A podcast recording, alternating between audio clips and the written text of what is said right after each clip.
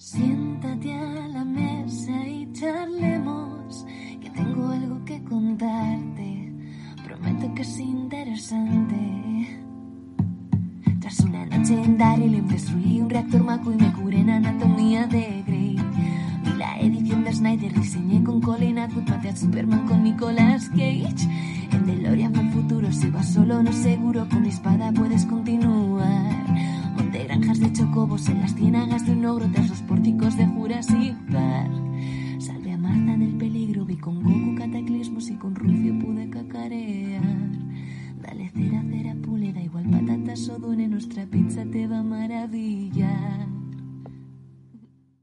Hola. Hola, no somos Mota y venimos a eh, hablar esta vez de Slide Spire, que es un eh, juego eh, que salió en Early Access en 2017.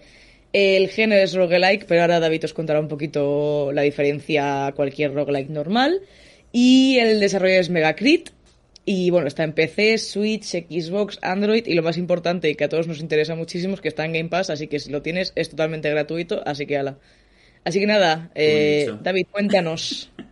Eh, pues os cuento. Eh, como ha dicho Mireia, este juego es un roguelike, pero es una fusión entre roguelike y un juego de cartas. Eh, al más estilo, pues, Hearthstone, por ejemplo. Eh, utiliza un sistema de. como de energía, ¿no? Y pues con la energía que tienes, pues vas lanzando cartitas y matando enemigos mientras vas como avanzando por un mapa en el que pues se va dividiendo caminos y vas eligiendo pues tu camino. Pues ahora quiero matar a un enemigo, ahora quiero eh, ir a una incógnita, a ver qué pasa. Ahora quiero pues comprar. O descansar en una hoguera o pues encontrarme con un bicho más, más tocho. Y pues básicamente el juego va de eso, es eh, tú eres un señor, puedes elegir entre cuatro personajes que bueno vas desbloqueando poco a poco, al principio solo tienes uno. Y pues vas avanzando por ese mapita y pues matando enemigos mientras desbloqueas cartas, encuentras pociones, eh, y etcétera, etcétera. Hasta que encuentras pues el final de todo, que son, son tres fases en total, y al final de todo pues hay algo. Pero no voy a decir nada más. Sí, exacto. Lo que además tiene este juego es que tiene un sistema de ascensión, que es básicamente que cuando, cuando matas, cuando haces tres veces una run con un personaje, porque tienes, eh, como ha dicho David, cuatro o cinco, no me acuerdo, ¿cuántos hay? Son tres bosses. No, personajes de jugar. Ah, cuatro. ¿Cuatro solo? Sí, vale. Pues cuando con un personaje matas tres veces a un boss, o sea, llegas al final porque hay tres, tres fases, ¿no? Sí. Entonces, cuando matas al boss final tres veces, se desbloquea un modo ascensión, que es básicamente eh, pequeñas pinceladas que cada vez hacen el juego más complicado.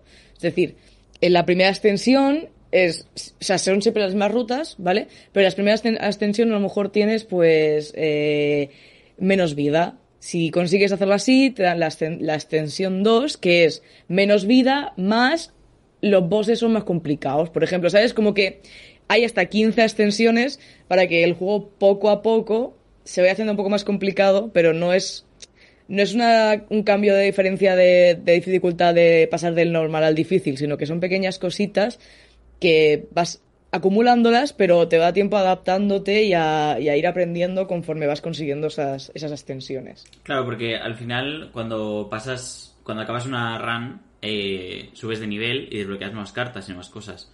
Entonces, esas ascensiones, como que merece la pena porque al final, si juegas el nivel básico con una carta que sea más tocha, pues es más fácil.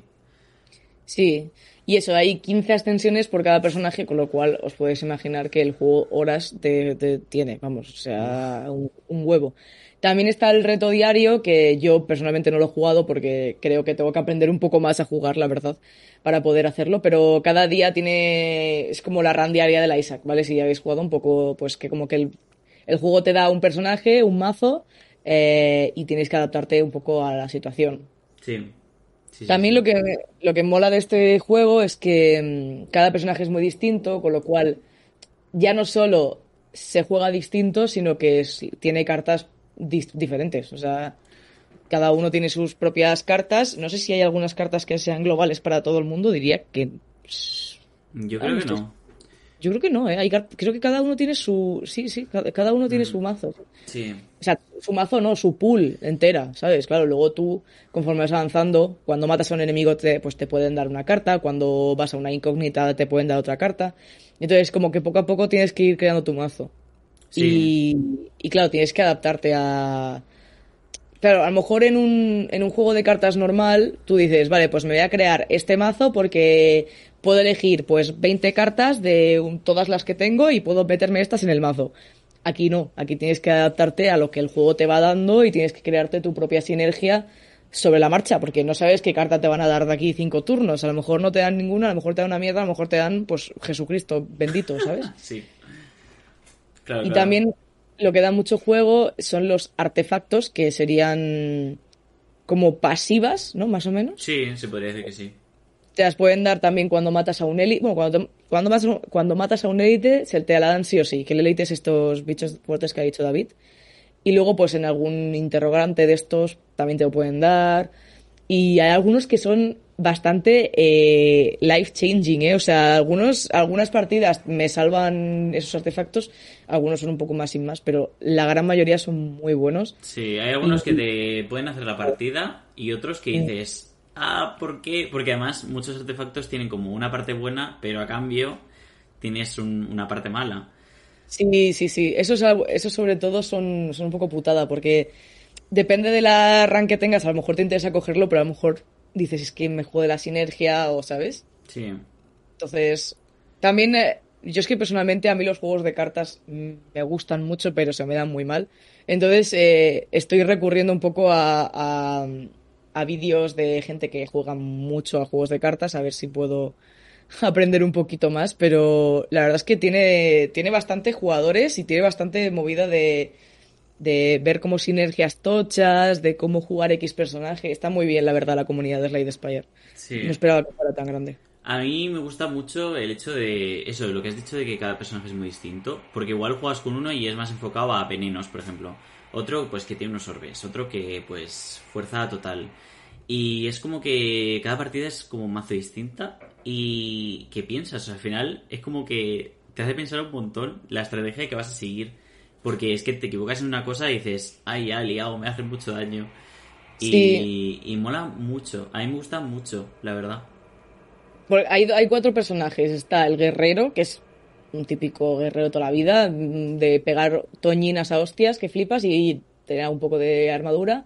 Luego está la que se llama la silenciosa, que es la típica pícara, que los pícaros normalmente en este juego son mucho de meter hostias, en este tipo de juegos, pero en realidad es una pícara que tienes que jugar un poco más eh, pasiva con, veneno, como ha dicho David. Luego está eh, uno que va con artefactos que, que, tiene como bolas, ¿vale? Y las bolas atacan por él. Y pueden, hay como diferentes tipos de bolas, entonces a lo mejor te interesa tener una bola defensiva, otra ofensiva, ¿sabes? Estas cosas. Y la última, la verdad es que la he tocado muy poco, porque acabo de desbloquearla, y es como que adopta posiciones de batalla, con lo cual a lo mejor prioriza la ofensividad. Es que no sé cómo va, la verdad. La última tengo que investigarla un poco mejor. Pero está muy, muy guay. Todos los personajes son muy diferentes, la verdad. Sí, Sí, sí, sí. Pues, pues tienes eso, el, asesino, el, guerrero, el invocador, ¿no? Y luego, pues el último es que no sé ni. Yo tengo que decir que tampoco lo sé porque es que me da miedo tocarla. porque el tercero ya es muy de pensar, porque en el tercero tienes que pensar un montón en los orbes. Para saber qué, orbe te, te, conviene más y qué menos, porque cada enemigo es muy distinto. Claro, tienes tres orbes, entonces tienes que decidir vale, a ver, el orbe este me da 3 de armadura, pero tengo que hacer 3 de daño. Entonces me pongo. Es una movida, es, es, complicado, la verdad. La, a mí la que más me gusta es la pícara, sin duda. A mí también, la de venenos. Es, es la más divertida. Sí, sí, sí, sí.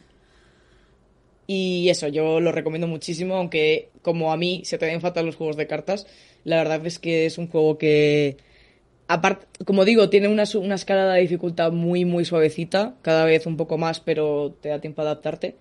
Y, bueno, eso, la movida también de que pues puedes recorrer un poco la, la comunidad para, para, para ver vídeos y tutoriales y cosas así, que está muy bien. Sí, yo estoy de acuerdo, me lo recomiendo un montón y, es que además las partidas duran un montón, pero se pasan volando. Sí, y además que, es que jugarlo. si, tienes, eh, si tienes el Game Pass es gratis, ¿no? Es que es eso. Claro, si, claro. Tienes, si tienes que comprártelo, yo creo que también lo tienes que tener súper baratito en webs de claves y cosas así, porque hace ya bastante tiempo, pero, pero recomendado, la verdad. Sí. Y nada, esperaremos a ver si sacan otro juego, porque es el primer juego que sacan esta gente, Megacrit Games, y a ver si sacan algo y, y es tan guay como este, la verdad. Perfecto, pues eh, ya sabéis dónde estamos, en todos lados, en Instagram, Twitter, eh, Twitch. Debajo vuestra como- cama. Sí, mirad antes si os ha dormido, no es que estemos nosotros. Eh, de la pizza redonda.com y nada, nos vemos en la siguiente porción. ¡Adiós! Chao.